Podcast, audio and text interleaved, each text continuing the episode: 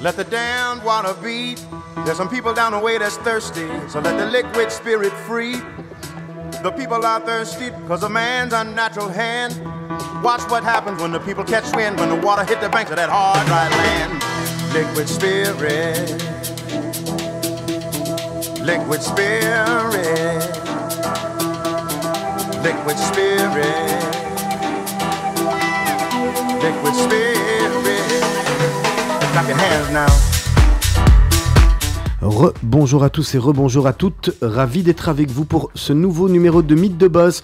Je suis accompagné, j'ai le plaisir et la chance d'être accompagné de Laurent Postdantec. Bonjour Laurent. Euh, merci pour votre accueil Olivier. C'est toujours un plaisir euh, d'être avec vous. Ravi d'être. Euh, Je dis pas ça parce que les deux autres sont pas là, hein, de toute façon. hein. Vous savez bien qui va à la chasse perd sa place. Ouais, hein. ouais, tout à fait. En, en plus, la chaise est chaude pour l'instant. hein. Exactement, ça. Tout se passe bien. Merveilleux. Laurent, vous occupez de présenter nos, nos invités? Oui, on, a, on a le plaisir euh, cet après-midi de recevoir au micro de Judaïka et dans Mythe de Boss Ludivine Verbogen et Romain Alderweireld.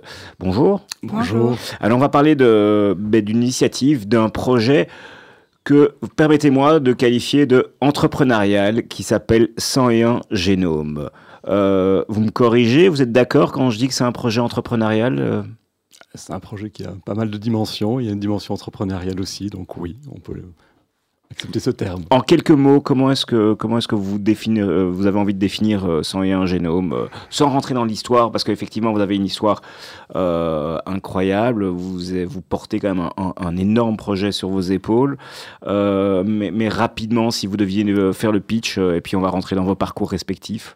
101 Génome, c'est une fondation que nous avons fondée, Romain et moi, en 2017, euh, et qui a pour but de soutenir la recherche génomique et bioinformatique afin de mieux comprendre et de mieux soigner les maladies rares. Magnifique. Juste avant de, de rentrer dans, dans votre parcours, alors vous l'expliquerez euh, certainement plus tard, vous avez, euh, vous avez créé cette fondation parce que vous avez un, un enfant euh, qui a une maladie qui s'appelle comment? Le syndrome de Marfan. Voilà. Je vous demanderai peut-être après ce qu'est le syndrome de Marfan, mais d'abord comment va Aurélien? Parce que finalement, c'est la question principale. Je l'apprends. Je l'apprends. Aurélien va bien. Euh, donc, il passe beaucoup de temps, évidemment, à l'hôpital et il doit faire de la kiné plusieurs fois par semaine. Mais euh, il va aussi bien qu'il peut aller, comme euh, Romain le, dit souvent. C'est-à-dire qu'il est extrêmement bien suivi par les meilleurs spécialistes. On a beaucoup de chance en Belgique avec des médecins exceptionnels. Et il est dans une école dans laquelle il est très heureux. Euh, et qu'il a accueilli avec énormément de bienveillance. Donc, euh, je remercie au passage Hélène Nabokov et l'école Stepping Stones. C'est une petite école privée euh, où ils sont 10 par classe et où il a une vie sociale euh, tout à fait comme celle de nos filles, en fait. Il a quel âge? Il a 7 ans. 7 ans. Il est en français anglais, il adore l'école. Son cours de gym, son, son cours préféré, c'est le cours de gym. C'est quand même étonnant parce que c'est celui dans lequel il a le plus de mal. Donc Aurélien va bien. Je trouve qu'il va bien. Mais Romain trouve que je suis trop posi- positive. Et C'est ce que vous allez voir durant, cette interview, c'est qu'il y, a- deux- dimensions. Il y a une, il et on se complète et ça s'inverse. Donc parfois on est plus positif, plus négatif et on, se soutient l'un l'autre. Et je pense que ça fait les deux. Mais effectivement, le, le diagnostic vital d'Aurélien était très très mauvais. Moi, je suis en contact avec d'autres familles dans le monde entier qui ont qui ont euh, des enfants qui ont les mêmes types de particularités qu'Aurélien, parce qu'Aurélien est atteint du syndrome de Marfan, mais une forme rare de la maladie. Peut-être peut-être on, peut, peut, on, peut, on peut expliquer ce qu'est le, le syndrome Marfan avant vraiment de, de rentrer dans vos parcours. Je crois que c'est important pour que les, les auditeurs comprennent euh, le syndrome Marfan, d'où d'où- d'où décou- découle euh, sans un génome. Absolument. Donc le syndrome de Marfan, c'est une anomalie des tissus conjonctifs. Alors que sont les tissus conjonctifs? Ce sont des, des tissus qu'on retrouve un peu partout dans l'organisme et qui soutiennent tout l'organisme, un peu comme une glue qui tient ensemble euh, les organes, les os, euh, mais on en retrouve aussi dans, tout le système vasculaire, dans les yeux. Et donc la difficulté dans la maladie de notre fils, c'est que c'est une maladie multisystémique et qu'on doit surveiller énormément de systèmes chez lui, notamment son cœur. On a des rendez-vous cardiologiques tous les trois mois. Euh, on doit surveiller ses yeux, on doit surveiller son squelette. Il a eu, euh, il y a deux ans déjà, une opération qui lui a corrigé une scoliose assez sévère, qui a été une réussite heureusement. Et donc, euh, ce qui est euh, très, très, très difficile dans cette maladie, c'est que c'est une maladie mortelle dans le sens où, comme il y a des tissus conjonctifs également euh, dans le système vasculaire, eh bien, l'aorte, la racine de l'aorte d'Aurélien et de, la plupart des gens atteints du syndrome de Marfan se dilate jusqu'à un, moment donné se déchirer. Et à ce moment-là, ben, malheureusement, le, patient, s'il n'est pas soigné, décède. Et c'est une maladie qu'on a détectée euh, à la naissance, on l'a détectée euh, rapidement alors, ça fait partie de l'histoire, ça. Hein. On, va y revenir Oui, on, peut dire en deux mots. En fait, il y a eu une suspicion assez tôt parce qu'Aurélien a une forme très sévère du syndrome de Marfan, malheureusement. Et donc, on a eu toute une odyssée diagnostique qui a été, finalement, on a eu le diagnostic génétique, pour faire en rapide, on a eu le diagnostic génétique quand Aurélien avait 11 mois. Mhm. Mais il y a eu des suspicions plus tôt. On parle de vos parcours? Pour un peu euh, euh, euh, connaître et, voir comment finalement, parce que c'est pas donné à tout le monde, je dirais, de d'avoir un métier et d'en changer pour, vraiment rentrer dans, quelque chose bah, qui est dans vous aujourd'hui. Donc pour ça, j'imagine que vous avez tous les deux un, parcours qui, que nos auditeurs ont, envie de connaître. Et voilà, d'où venez-vous? Peut-être vous présenter en, en quelques mots pour les personnes qui ne vous connaissent pas donc, mon nom est Ludivine, j'ai grandi à Tournai, euh, j'ai fait mes études de droit à Louvain-la-Neuve. Je suis arrivée à Bruxelles en 2003 pour y faire mon stage d'avocat. Après ça, j'ai travaillé une dizaine d'années euh, comme juriste d'entreprise. Et puis en 2017, Romain et moi avons fondé euh, la Fondation Sans Génome. Oui, donc moi c'est Romain. Donc je suis, je suis avocat. Je suis, je, suis né à Bruxelles. J'ai grandi à Bruxelles, à Scarbeck. j'ai fait toute ma vie à Bruxelles jusqu'au moment des études où j'ai été à Louvain-la-Neuve, puis en Écosse, puis en Italie. Et puis voilà, on, est on s'est retrouvés euh, en Belgique, on a fait notre vie ensemble, on a eu trois Allez, racontez-nous votre rencontre. c'est une belle rencontre. Euh, on était jeunes, hein, c'était il y a 25 ans. Et euh, je suis partie avec deux copines dans les Cyclades. Et sur Amorgos, j'ai rencontré trois des meilleurs amis de Romain qui me l'ont présenté après. Ah, après les vacances? Ouais. Là, ils vous ont dit, ah, on a absolument quelqu'un à vous présenter. c'est pas exactement ça.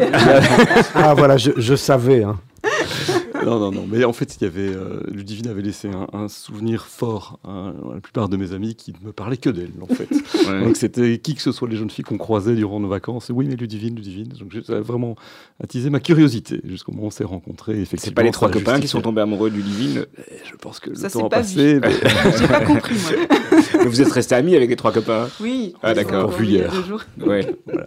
Et donc, une fois que ce, ce parcours-là s'est fait, donc moi j'ai commencé ma carrière professionnelle et je suis devenu donc euh, avocat, en spécialisé en droit de la concurrence. Et euh, donc j'ai vraiment euh, utilisé mes compétences dans ce domaine-là, et spécialement dans le domaine des télécommunications. D'accord. Et donc j'ai pas changé. De Il y avait du boulot, hein, Il y avait énormément de travail à cette époque-là. On a fait des choses très très très intéressantes. Au sein de votre propre cabinet, ou vous avez rejoint un cabinet un cabinet qui s'appelait Allswang, qui a ensuite été intégré par le cabinet CMS. Et donc aujourd'hui, je travaille encore pour le cabinet CMS. On continue à faire tout ce travail en droit de la concurrence, et on s'est redirigé, on continue dans l'univers télécom, mais maintenant, de par ce qui se passe ici, on a aussi une dimension pharma. On continue peut-être juste un peu dans le parcours. Vous êtes, euh, vous êtes avocat, vous exercez. Euh, tous les deux heureux dans votre, euh, ben, j'imagine, dans, votre profession, avec euh, jamais l'idée de, de, se dire euh, on va faire autre chose, ou sans penser bien sûr à, à quelconque maladie. C'est quelque chose que vous aviez envie de, de continuer, vous vous êtes dit, bon, ça c'est un, métier, un métier pour la vie, ou finalement, vous saviez que c'était une étape, même sans le savoir, je veux dire, de manière inconsciente?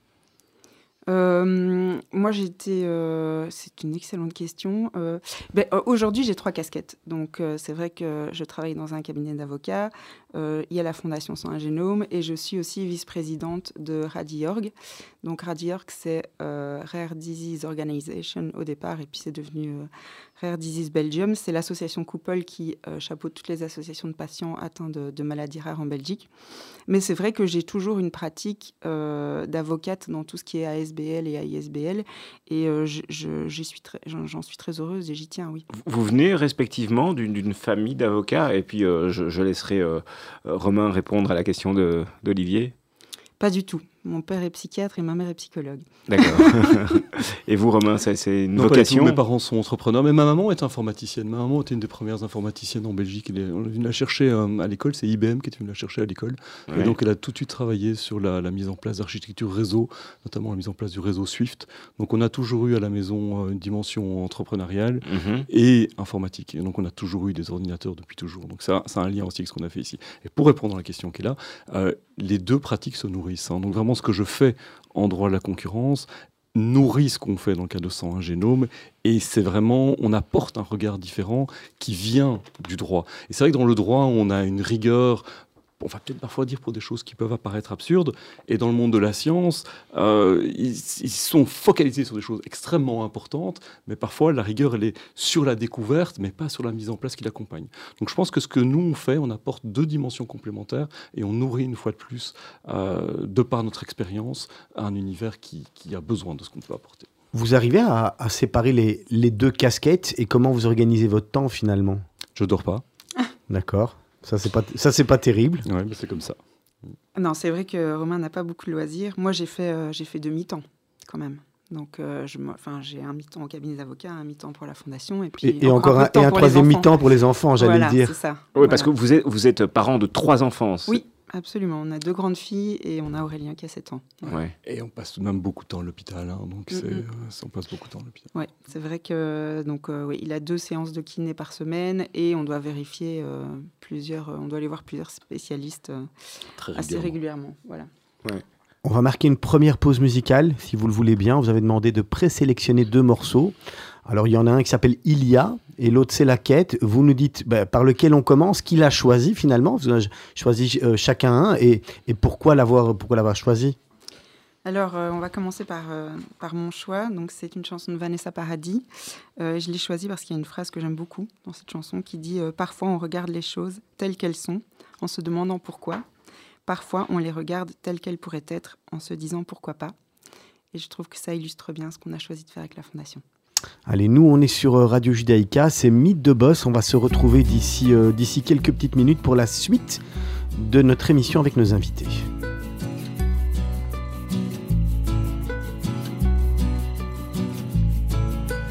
Il y a là la peinture des oiseaux, l'envergure qui lutte contre le vent.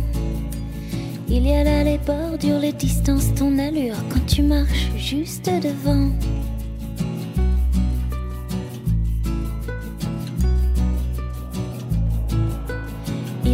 Fissures fermées, les serrures, comment voler les cerfs-volants.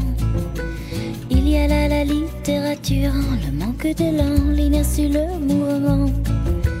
Parfois on regarde les choses telles qu'elles sont en se demandant pourquoi. Parfois on les regarde telles qu'elles pourraient être en se disant pourquoi pas. Il y a la la la, si l'on prenait le temps, si l'on prenait le temps. Il y a là la littérature, le manque d'élan, l'inertie, le mouvement. Parfois on regarde les choses telles qu'elles sont se demandant pourquoi. Parfois on les regarde telles qu'elles pourraient être se disant pourquoi pas.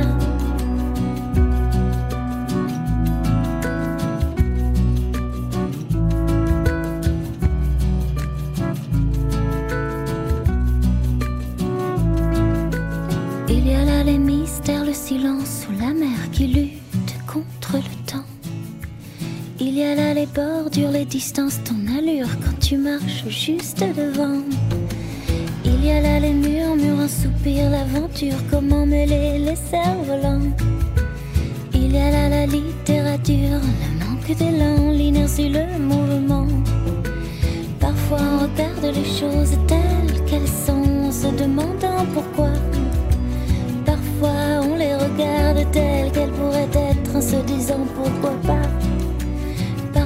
Regarde les choses telles qu'elles sont en se demandant pourquoi. Parfois on les regarde telles qu'elles pourraient être en se disant pourquoi pas.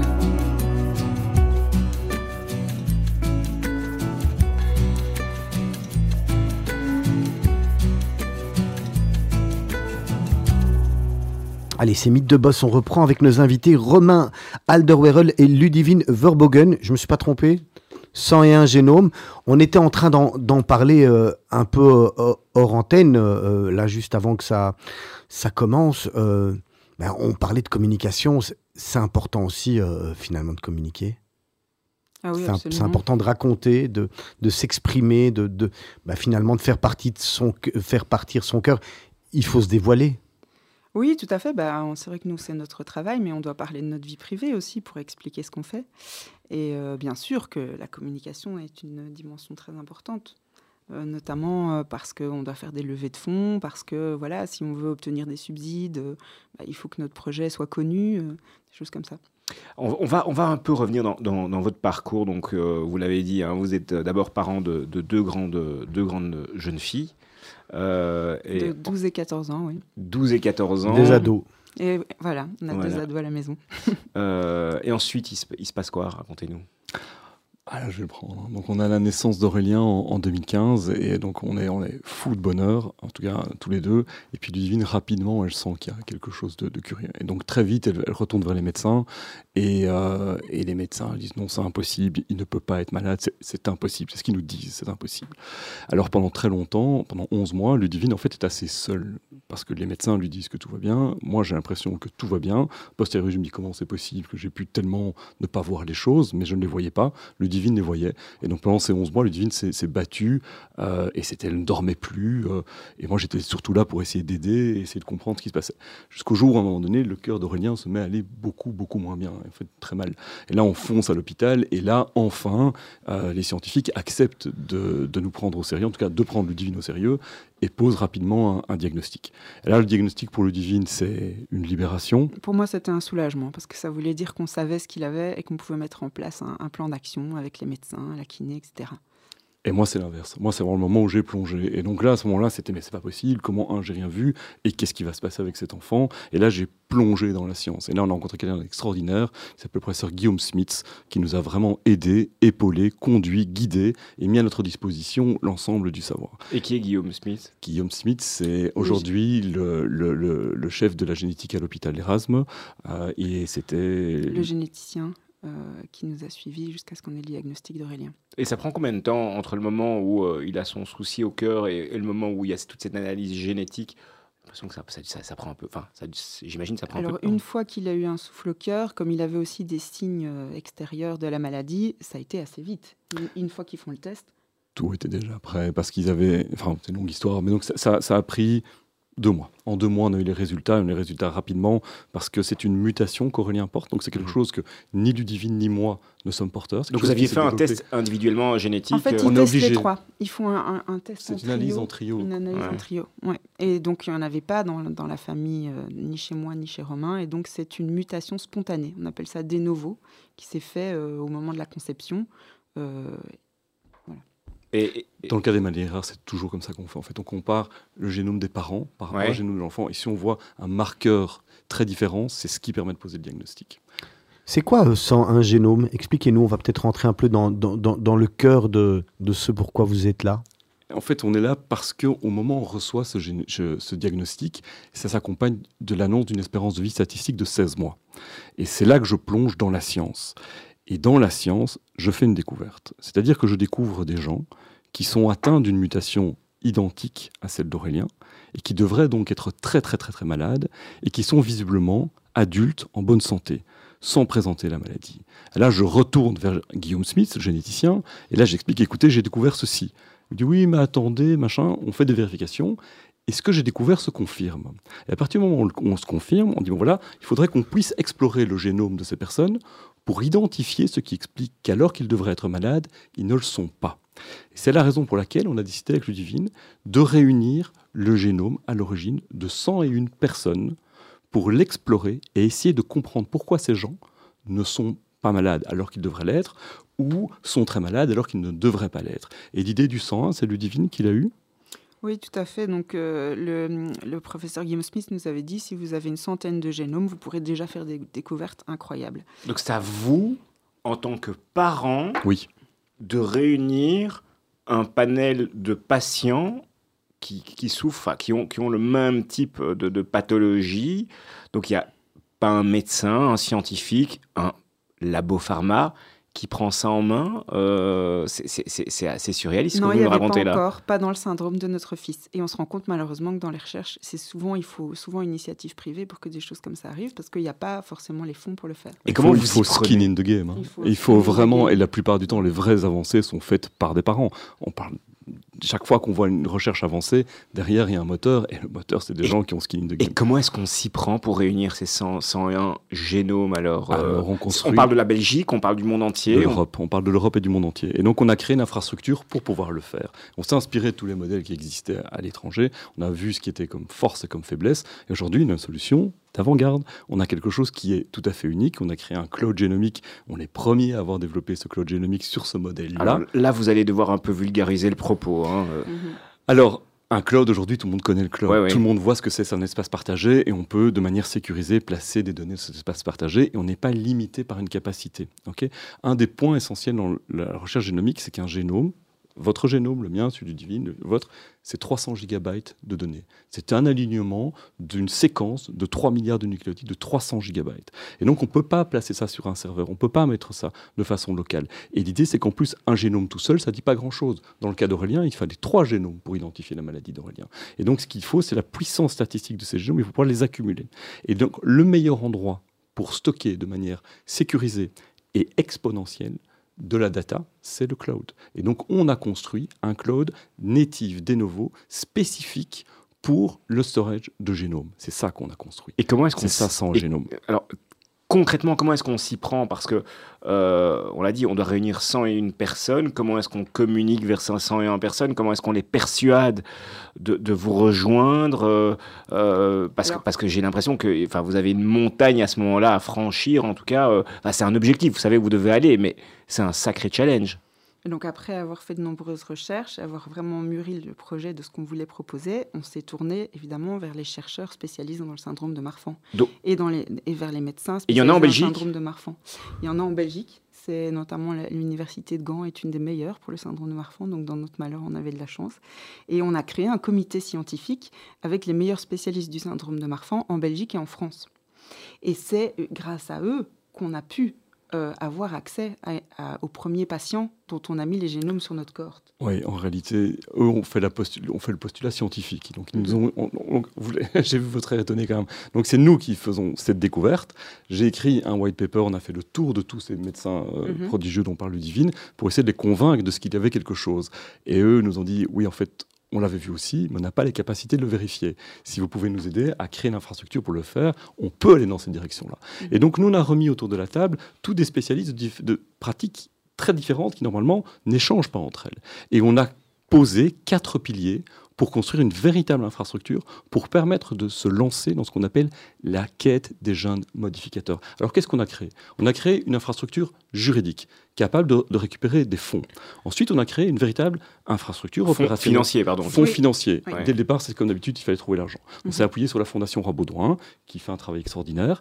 Ensuite, on a mis en place une véritable structure opérationnelle avec une véritable biobanque. Nous sommes vraiment très fiers, le et moi, d'avoir ouvert la biobanque de la Fondation Saint Génome dans laquelle on peut collecter des échantillons biologiques à partir desquels on extrait de l'ADN qu'on transforme, qu'on digitalise en une donnée génomique. Ensuite, on arrive à notre fameux cloud génomique sur lequel on stocke ces données. Et ce qui est très fort dans ce qu'on a mis en place, c'est qu'on a aussi créé toute une gestion des consentements. Et c'est là que les juristes apparaissent. C'est que dans cet univers-là, on a tous des scientifiques, des spécialistes du génome, des spécialistes de l'informatique. Tout d'un coup, il y avait cette dimension juridique qui était mise de côté. Et nous sommes venus avec un mécanisme de gestion et d'opérationnalisation des consentements qui permet de créer une boucle complète. Et on a un cycle absolument complet. Et on l'a développé dans le contexte du syndrome de Marfan, mais maintenant ce cycle, il existe. Il est opérationnel. À ce jour, on a 72 génomes de personnes. Donc vous vous demandez comment on a réussi à convaincre les gens. Alors, dans l'univers des maladies rares, les, les gens ont envie que ça bouge. Les gens ont envie que ça avance. Et souvent, ils pensent qu'on va s'occuper d'eux et qu'il y a quelqu'un qui est derrière la porte qui, qui fait le boulot, mais il n'y a personne. Et de l'autre côté de la porte, les gens attendent que les, patients viennent leur demander d'agir. Et donc ça, on s'est rendu compte de ça, et c'était un choc à un moment de se rendre compte, mais en fait, il n'y a personne qui le fait. Il faut qu'on le fasse. Et on l'a fait. Et donc on a construit quelque chose, c'est fonctionnel, c'est opérationnel, on a 72 génomes pour le moment, c'est des génomes qui viennent de l'Europe entière, et aujourd'hui on est prêt à continuer à grandir dans le cas du syndrome de Marfan et l'étendre à d'autres maladies rares. Ah ben, vous, m'avez précédé dans, là, là vous venez de me prendre une, perche dans la question, j'allais vous demander si c'est réservé exclusivement à cette maladie de syndrome de Marfan ou si justement il y a plein d'autres maladies rares euh, euh, dont forcément les laboratoires ne font pas ce qu'il faut parce que ces maladies sont rares et donc ça coûte trop cher à développer. Vous pensez utiliser cette, euh, cette application, si on peut l'appeler comme ça, pour pour soigner d'autres maladies, pour faire d'autres recherches Absolument. Donc euh, notre projet pilote, c'est le syndrome de Marfan, le syndrome de notre fils. Mais une fois que tout, tout notre modèle est en place, et il, est en place maintenant, ça peut être étendu à, à, toutes les maladies rares potentiellement, et même moins rares. Euh, donc euh, c'est ça la force de notre, de notre modèle, c'est qu'il est réplicable. C'était toute l'idée. Hein. Donc à partir du moment où Aurélien naît, à partir du moment où on a ce diagnostic vital qui est très faible, 16 mois, on a ce choc. L'idée, c'était il faut que la vie d'Aurélien ait un sens. Il faut que ait servi à quelque chose. Et l'idée, c'est que ça soit quelque chose de généreux aussi pour les autres. Et donc, dès le départ, on a conçu cette structure pour pas être un one-shot, pour être quelque chose de réutilisable et aussi de partageable. Parce que vous dites, oui, les firmes pharmaceutiques ont, les pharmaceutiques ont bon dos et les académiques aussi, mais il y a très peu d'incentives à travailler en commun. Il n'y a pas d'infrastructure pour le travail en concurrent. Et là, de nouveau, droit à la concurrence. La concurrence, ça peut être quelque chose de très bon, de très bénéfique, à partir du moment où on est encadré et qu'on a mis en place les conditions de son exercice. Avec la Fondation Saint-Genou, on a mis en place une structure qui permet aux meilleurs chercheurs d'accéder aux données dont ils ont besoin et auxquelles ils n'ont pas accès aujourd'hui. Et ça, c'est vraiment une vraie chance parce qu'on apporte une dimension supplémentaire. vous le savez, hein, aujourd'hui, quand on fait de la recherche pour les médicaments, on travaille sur des souris, on travaille sur des poissons, on travaille au mieux sur des IPC, c'est-à-dire des cellules humaines reprogrammées. Nous, on vient avec une nouvelle dimension, avec une dimension in silico, où on travaille sur des, des génomes, c'est-à-dire la transposition digitale du génome biologique d'un individu. Et c'est sur ces données-là qu'on travaille. On apporte une troisième dimension, une troisième voie. Et cette voie, on n'a pas simplement mis en place les conditions pour l'explorer, on travaille avec le groupe de machine learning de l'ULB, avec le, Inter-University Institute of Brussels of Bioinformatics, et on développe des algorithmes de l'intelligence artificielle pour travailler au sein de ces génomes. Et on a travaillé sur trois algorithmes aujourd'hui dont on est extrêmement fier. Voilà, donc nous, pour le dire simplement, on fournit une base de données avec des génomes de personnes atteintes du syndrome de Marfan aux chercheurs et des bioinformaticiens peuvent venir faire tourner leurs outils d'intelligence artificielle, leurs algorithmes sur cette base de données pour trouver des gènes protecteurs pour essayer de mieux soigner les maladies rares. Alors aujourd'hui, vous en avez réuni 72. Depuis combien de temps? On a commencé en 2017, mais... Euh, la plateforme est vraiment opérationnelle depuis 2021. toute la structure de mise en place des consentements fonctionne depuis euh, le mois de juillet 2022. Et donc, on a vraiment commencé à nourrir la plateforme à partir de juillet 2022. Mais l'objectif, on le rappelle, c'est 101 génomes. Oui, alors 101, Ludivine, tu l'as pas dit, mais c'était comme les 101 dalmatiens. C'est la petite histoire, en fait, on voulait faire la fondation sans génome, puisque une centaine de génomes suffisait, mais sans génome, ça faisait pas de génome, donc ça n'allait pas. Donc on a fait 100 et 1 en disant, ben voilà, c'est une cohorte de 101. Avec 101, on peut déjà faire beaucoup, mais ça pourrait potentiellement être extensible. Mais plus 1, plus. Euh, concrètement, aujourd'hui, il n'y en a pas assez encore. Alors, euh, les bioinformaticiens trouvent déjà des bonnes pistes de gènes protecteurs. On va, va pas, tout dire. Hein, euh, je ne vais pas tout dire, mais euh, on commence avec une septantaine de génomes. C'est déjà très intéressant à étudier. Mais au plus on en a, au mieux c'est. Et aujourd'hui, on a la cohorte génomique de patients atteints du syndrome de Marfan la plus grande au monde. Oui, ça on peut dire, ça c'est vrai. Aujourd'hui, c'est la plus grande cohorte Marfan génomique au monde. Quand, on se lance, il y a quelques années, dans, dans, ce projet, dans, bah, dans ce projet qui, qui, a un sens, évidemment, un projet de sens. Euh, vous aviez déjà un plan financier, vous, vous deviez, euh, parce que j'imagine que vous vous investissez énormément au détriment de vos, de, de, de vos métiers respectifs, même si c'est même s'il y a un lien.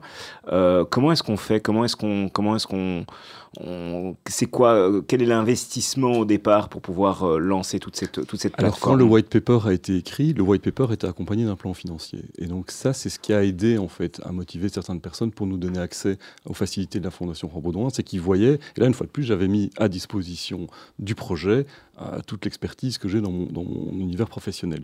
Et donc ça, oui, on avait construit un plan financier. On a construit ce plan financier sur 101 mais maintenant on s'approche du 101. Donc qu'est-ce qui va se passer quand on sera à 101 ben, on, va y repenser. Mais c'est vrai que, vous l'avez compris, statistiquement, plus il y a de génomes, plus on aura quelque chose de fin et de performant. Et donc, on a construit. la plupart des projets de recherche, c'est comme ils construisent une fusée pour lancer un satellite, et puis la fusée, elle a explosé, elle ne fonctionne plus. Ici, c'est un petit peu comme Elon Musk. On a fabriqué une navette qui peut repartir, redescendre, relancer des sujets, et on peut multiplier les, les lancers. Est-ce que avec les 101 génomes ou les 72 génomes que vous avez actuellement, vous avez déjà des, des pistes plus sérieuses? Est-ce que vous avez évolué dans, dans, dans, dans la, la, réflexion pour, pour trouver euh, un remède à, la maladie? Est-ce que 72, c'est déjà assez? Ça, ça, vous, guide dans le bon sens? C'est pas assez, mais ça nous guide déjà dans le bon sens parce qu'on a no, nos équipes de, de bioinformatique qui, aujourd'hui, peuvent, dès qu'une un, publication scientifique sort dans le contexte du, du syndrome de Marfan en disant tiens, on postule que tel gène pourrait être un modificateur, ils ont fait des découvertes dans un autre univers via des poissons, via des souris, via des IPC. Nous, in silico, on peut immédiatement vérifier au sein de cette cohorte si cette observation se reproduit. Donc déjà, avec ce faible nombre-là, qui n'est pas encore statistiquement relevant, on a déjà une indication, ouais. une preuve de plus. Et mmh. la science, c'est l'accumulation de preuves.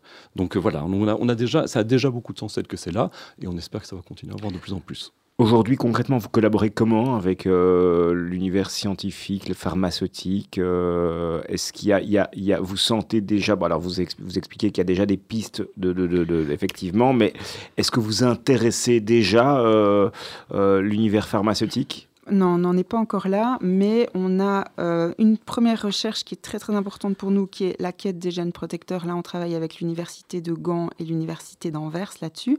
Et on a aussi un consortium. On travaille avec deux euh, instituts bruxellois, le Machine Learning Group et IB Square, dont, Romain a parlé. Et dans ce consortium, en fait, on travaille euh, grâce à Innoviris. C'est Innoviris qui nous a réunis. On a reçu un subside en, en 2020 et on travaille sur trois ans avec des qui travaillent sur notre plateforme pour chercher ces, ces, gènes protecteurs et venir confirmer les recherches faites à Gand et Anvers euh, en laboratoire plus classique. Ouais. Donc eux, ils travaillent sur euh, des souris et des, des zébrafiches, des poissons zèbres. Et, et donc l'idée, effectivement, des nous soutient, la direction vers les pharma, c'est effectivement d'aider à ce qu'on appelle le drug repurposing, aider certains pharma qui, dans leur portfolio, auraient des molécules qui pourraient adresser les différents gènes qu'on pourrait identifier, à les aider à avoir une preuve supplémentaire pour plus rapidement procéder à, à un nouveau label, euh, donc un, nouveau repurposing d'un médicament, d'une drogue, euh, pour essayer de mettre ça plus, rapidement à disposition dans le contexte des maladies. Et il n'y a pas d'autres pays euh, qui, qui, qui, qui, commencent, enfin d'autres continents, je pense aux États-Unis, qui commencent à s'intéresser à, votre, à votre projet?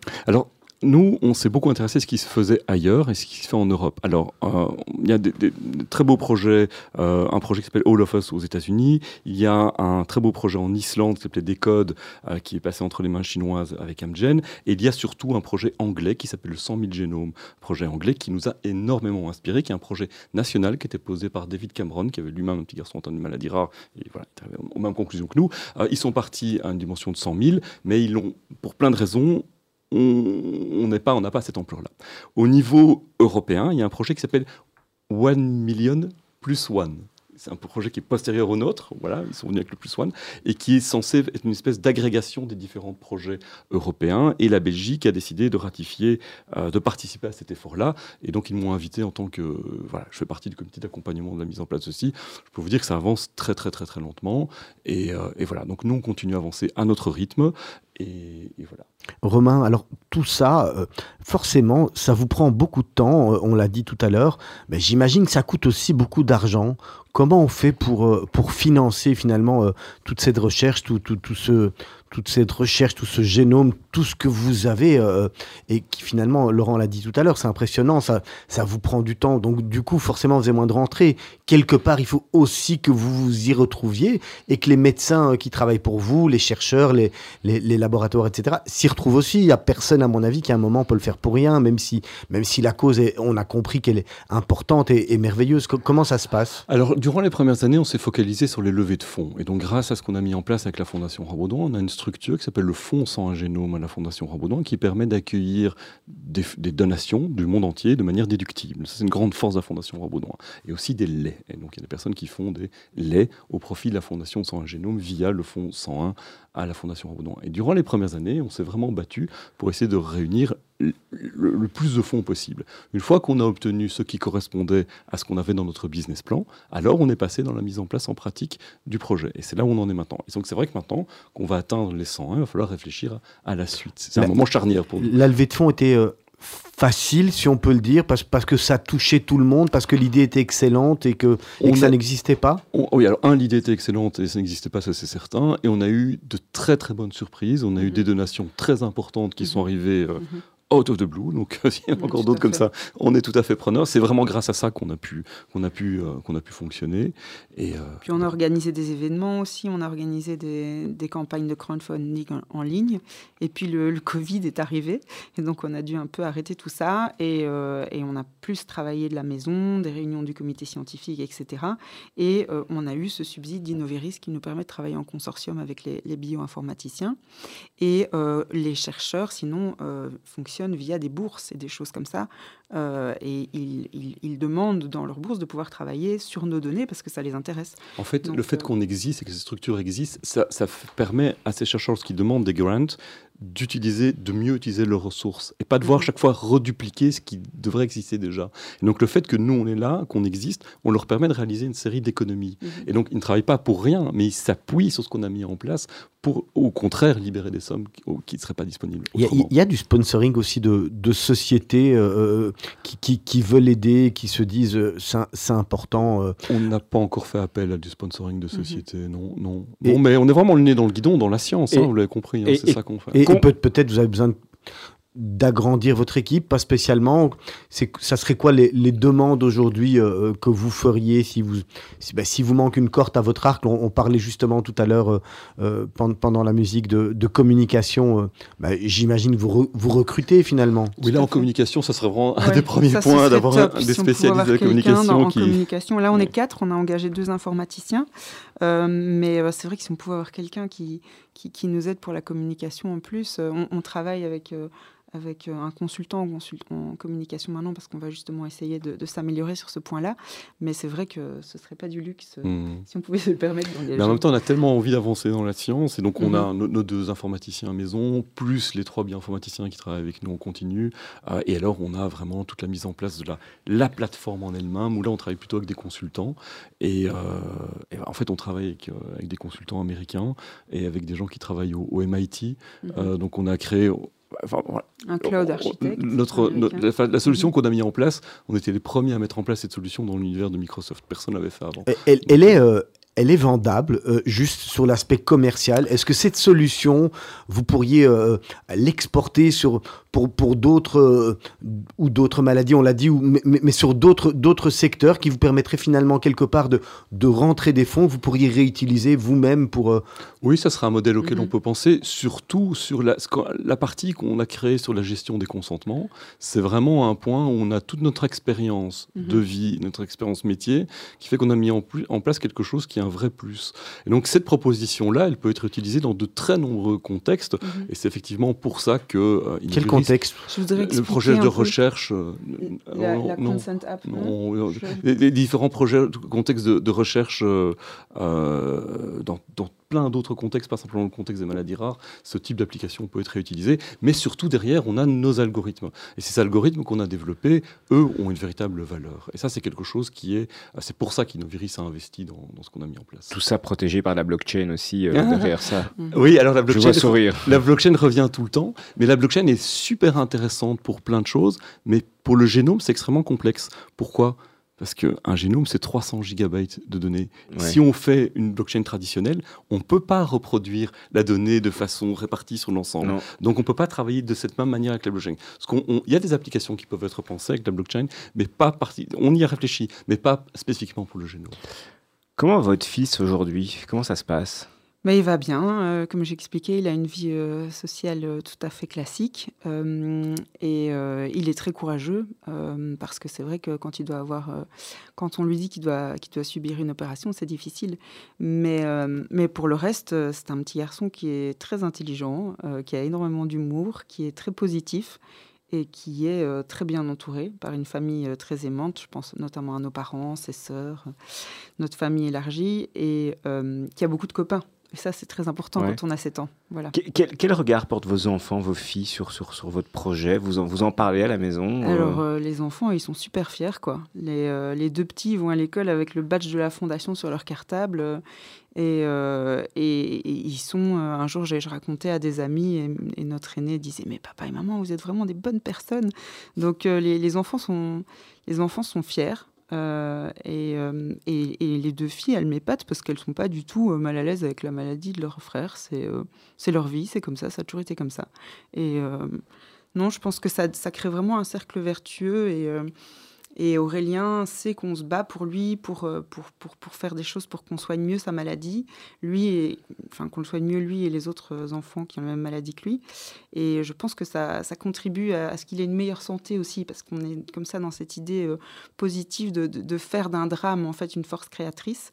Et, et, toute la famille est un peu dans cet élan vital-là. Et, aujourd'hui, la médecine arrive à contrôler euh, sa maladie ou comment Il n'y ça a se pas passe grand-chose, donc il a euh, des médicaments pour ralentir le cœur. Ça, Mhm. doit- il doit les prendre tous les jours. Pour le reste, il, il porte des attelles et sinon, c'est beaucoup des opérations. Euh, on peut, il n'y a pas, euh, il y a pas vraiment de, de- de médicaments qui peuvent euh, faire reculer l'évolution de la maladie. Il n'y a, pas- il y a pas de médicaments qui fonctionnent pour le moment, non. Euh, au- au- Aujourd'hui, euh, si euh, je, pouvais, enfin, on, se projette deux ans, deux ans en avance, on a nos 101 génomes. Là, vous, vous, vous- avez une vision de ce qui va se passer au niveau scientifique. vous, imaginez déjà un labo qui va se réapproprier le sujet. comment ça pourrait se passer dans, on va dire, dans les rêves les plus fous Et ce qu'on pourrait voir, c'est un peu l'exemple de Guillaume Cano. On pourrait, donc ça, c'est quelqu'un c'est qui. Ludivine a beaucoup, a beaucoup échangé. C'est un, un- un chercheur français qu'on a rencontré il n'y a pas longtemps, qui est extraordinaire et qui a, lui, un peu par hasard, a identifié un gène protecteur, l'action d'un gène qui pouvait ralentir le déclenchement d'une maladie. Et là-dessus, il a réussi à, à intéresser un laboratoire pharmaceutique qui disposait d'un médicament agissant sur ce gène. Et il a réussi à mettre à disposition de malades un médicament qui, ça change leur vie. C'est c'est vraiment, je suis désolé, mais c'est quelqu'un qui fait des miracles. C'est des- des- horrible Ouais. et, euh, et en fait, quand elle est donnée tôt, bah, elle, elle se développe très peu et donc il a, Il a a même un effet redonné. retour. hein. Il y a même un Oui, effet il y a même un retour. effet retour. Donc, il avait des petits patients qui étaient en chaise roulante, ils se sont remis à marcher. Quoi. Ouais, donc ça, c'est un peu le- le- la chose. la question vient souvent, mais on n'ose pas y rêver. Parce que Ouais, ça, c'est effectivement, c'est l'idée, c'est de réussir à intéresser, Mhm. d'identifier cl- clairement le gène modificateur, identifier une molécule associée à ce gène modificateur et parvenir à intéresser un laboratoire à par, par rapport à l'action de ce gène en expliquant qu'on vient qu'une dimension supplémentaire de preuve en bioinformatique. Euh, Ludivine, Ludivine, quel serait, quel serait alors l'élément accélérateur Qu'est-ce qui pourrait faire en sorte que votre projet, sans un génome, euh, ben, passe à la, la- la vitesse supérieure, justement pour, euh, bah, pour se donner un maximum de chances d'arriver à cet objectif et ce rêve? Bah, L'élément déclencheur, c'est de trouver ce gène protecteur et d'avoir la confirmation. euh, Oui, mais ça, c'est- ça c'est le oui. résultat final. Mais pour y arriver, euh, entre maintenant, euh, on est en- en mai 2023 et on va dire dans six mois ou sept mois, euh, permettons-nous de, de rêver pour, a- pour aller vite. Qu'est-ce- vous avez besoin de quoi concrètement? On a besoin de deux choses. On a besoin qu'un maximum de patients atteints du syndrome de Marfan Mhm. rejoignent l'étude, ça c'est Mhm. un, et on a besoin des fonds pour pouvoir payer le séquençage de leur génome. Ouais. C'est les deux choses dont on a besoin Et, pour y et- arriver. et aujourd'hui, vous les contactez comment, ces, ces- ces futurs patients? Comment est-ce que vous arrivez à, à communiquer? Parce que euh, on parlait de communication, effectivement, c'est là où il y a peut-être un, euh, un- un réel besoin chez vous. Mais, et, à côté de ça, vous nous expliquez également que ces patients qui sont atteints de ce- ce- ce- cette- Syndrome. cette- ce syndrome euh, sont en attente de solutions. Donc, comment est-ce qu'on comment est qu'on connecte les, les- les- deux? On passe notamment via les associations de patients. Et en ce moment, on a lancé une campagne avec l'Association française du syndrome de Marfan euh, pour euh, demander, euh, enfin, qui communiquent auprès de leurs membres, dire, participer euh, à la recherche de Romain et Ludivine pour aider à trouver des gènes protecteurs. Mais on n'a pas envie de se dire, OK, on lance cette campagne euh, au travers du monde entier. On, on- on lance, on Oui. Lance des, des, des, des, des bouteilles à la mer partout. Oui, tout à fait. On utilise un petit peu le- la, la campagne française comme un laboratoire pour voir comment les gens vont réagir parce qu'on Ouais. sait que c'est les plus résistants. Et, euh, mais on a déjà placer euh, nos contacts dans les différentes associations européennes, euh, donc aux Pays-Bas, en Tchéquie, et on est prêt à, lancer une fois que les. Et grâce à notre app, ils peuvent donner leur consentement en ligne, gérer leur consentement en ligne, et donc on peut le, faire de partout, dans le monde. Vous servez des, des, réseaux sociaux, ça vous aide, ça vous sert C'est bah une question, euh, c'est dans, dans, dans, les questions rapides, mais, mais vous, j'imagine, ça peut vous permettre peut-être de toucher. Bah, oui, mais on préfère les laisser entre les mains des associations de patients. Donc, c'est les associations de patients qui utilisent beaucoup les réseaux sociaux, ça c'est certain. Et ils relaient parfois nos messages. Mmh. Mais euh, on n'est pas euh, à fond sur les réseaux, non. Ça aussi, c'est très bien d'avoir quelqu'un pour nous aider. on n'est pas très bon les réseaux sociaux. Non. Et alors, on parlait, on parle, donc on parle effectivement des, du nombre de patients qu'il vous manque aujourd'hui pour arriver euh, à mmh. votre objectif, et puis des moyens. Concrètement, il vous manque combien?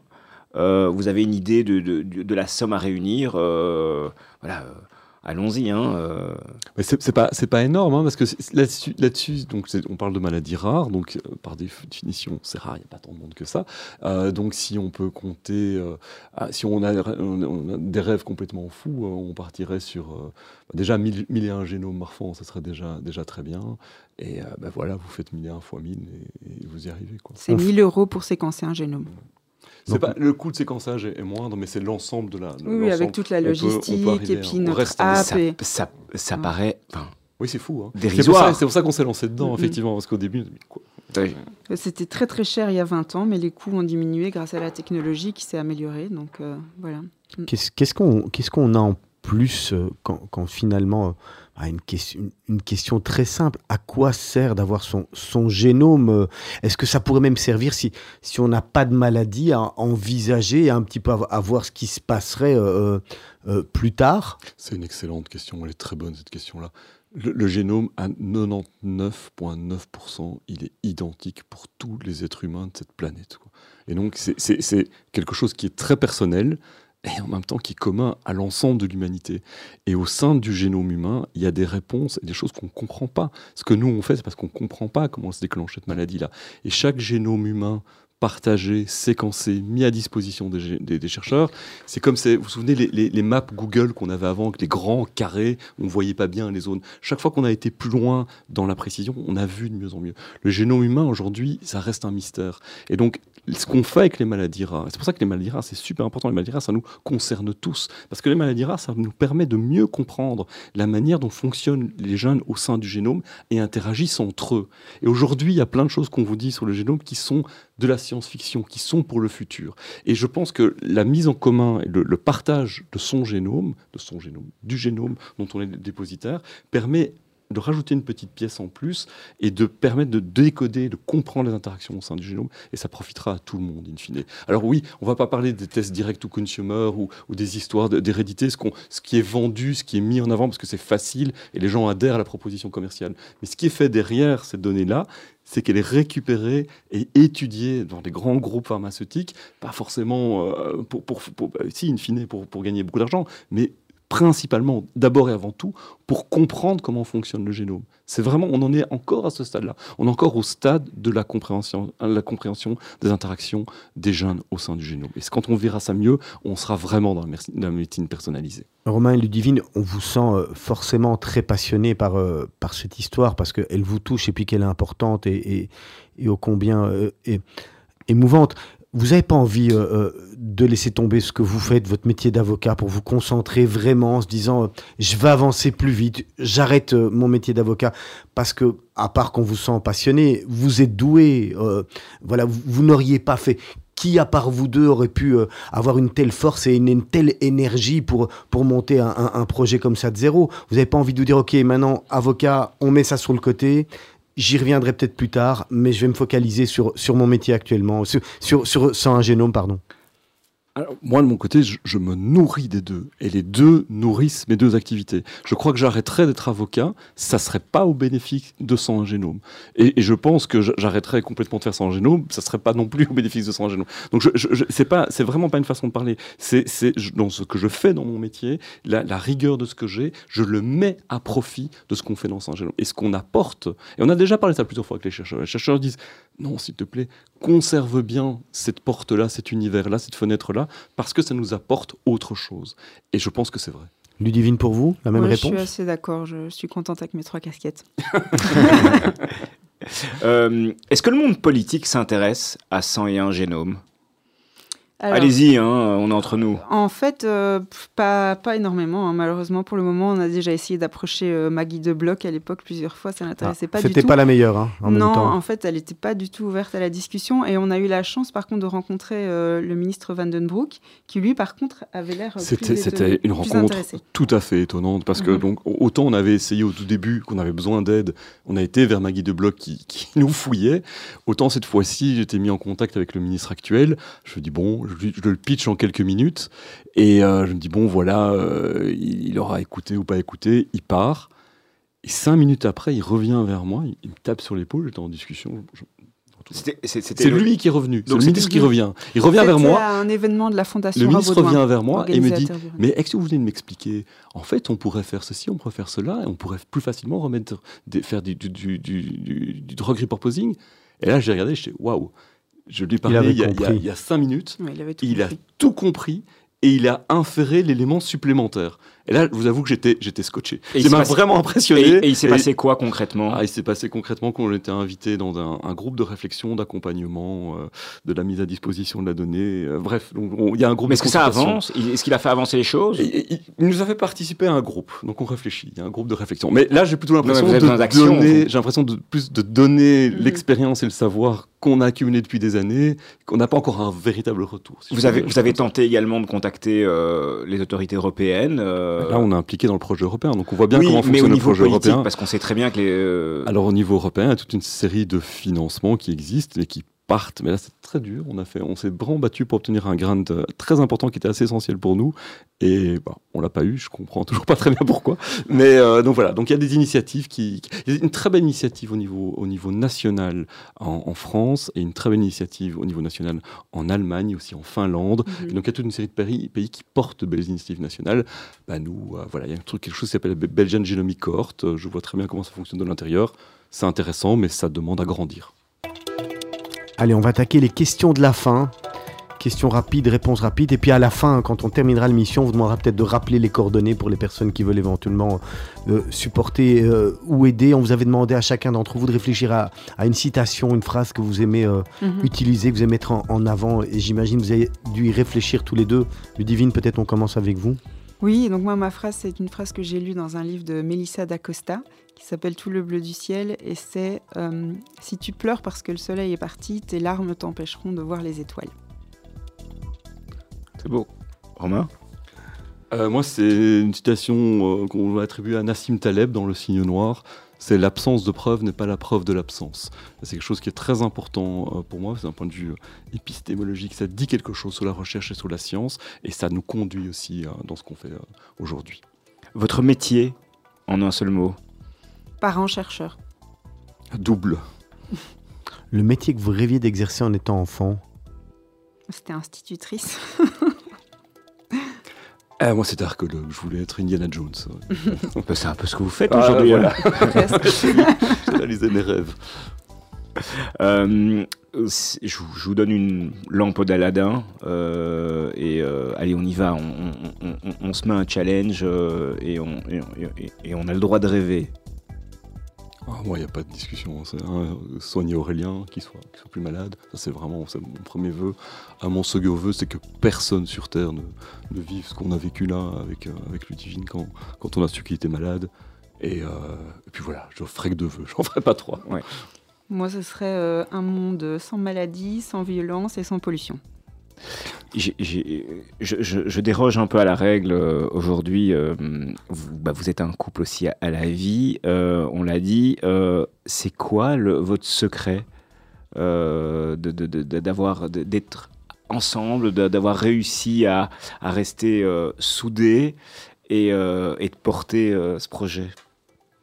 On s'entend très très bien à la base, on s'est connus très jeunes, on avait 19 et 21 ans, et on a euh, beaucoup de, centres d'intérêt en commun, autres que la fondation et nos enfants. On aime bien les bouquins, les BD, le cinéma, euh, et donc... euh, mais bon, un peu comme les enfants, ça nous a donné un centre d'int- d'intérêt en commun en plus en fait. Et c'est vrai que le matin, souvent, on se fait un petit briefing de 2-3 minutes pour savoir qui va faire quoi, puis on travaille chacun de notre côté en toute autonomie. et on est obligé de faire des meetings rapides et efficaces, to the point, et, puis, on, travaille en, toute indépendance. Je pense que c'est comme ça que ça fonctionne bien. Merci beaucoup à tous les deux d'être venus euh, vous expliquer dans Mythe de Boss sur euh, 101 génome. Romain Alderweireld et Ludivine Verbogen. Juste avant de se quitter, rappelez peut-être les, les infos importantes pour les personnes qui veulent contribuer ou qui ont un... on, a, on a juste un petit message, c'est que si parmi les auditeurs, il y a quelqu'un qui est porteur du syndrome de Marfan, vous connaissez des gens atteints du syndrome de Marfan, venez vers nous, venez vers le site de la fondation, c'est le 100, 100, euh, c'est F101G. www.f101g.org. Org. Et si autour de vous, vous, avez, vous êtes vous-même atteint d'une maladie rare, vous connaissez des gens atteints d'une maladie rare, venez chez nous aussi, vous l'avez compris, on a une infrastructure qui est prête, qui peut être euh, dupliquée. Et si vous n'êtes ni l'un ni l'autre, bah, vous pouvez nous soutenir via le Fonds 101, la Fondation Roi Baudouin. euh, on retrouve tout sur le site de la, Fondation Roi Baudouin. Merci beaucoup. À la semaine euh, prochaine, Laurent. Rendez-vous avec, Jonathan Blanchard. On va partir tout à fait dans un autre domaine, dans la restauration, dans les discothèques, etc. Ça sera, ça sera différent. Et d'ici quelques instants, on va retrouver Blaise van der Linden pour le grand journal de la rédaction. Et puis ce soir, c'est la dernière émission de la Brit de la saison. Ils vont vous faire un, un petit bilan de comment ça s'est passé. Puis je vous rappelle le gala de Radio Judaïka. C'est la semaine prochaine, jeudi prochain, avec en invité, euh, invité d'honneur Patrick Bruel et Franz-Olivier Gisbert. Si vous voulez toutes les infos, c'est au 02 648 18 59, secrétariat at radiojudaïka.be. Passez une bonne soirée. Au revoir. Merci, au Au revoir. revoir, merci beaucoup. Ce qui compte, c'est pas l'arrivée, c'est la quête. Souvent, je suis tombé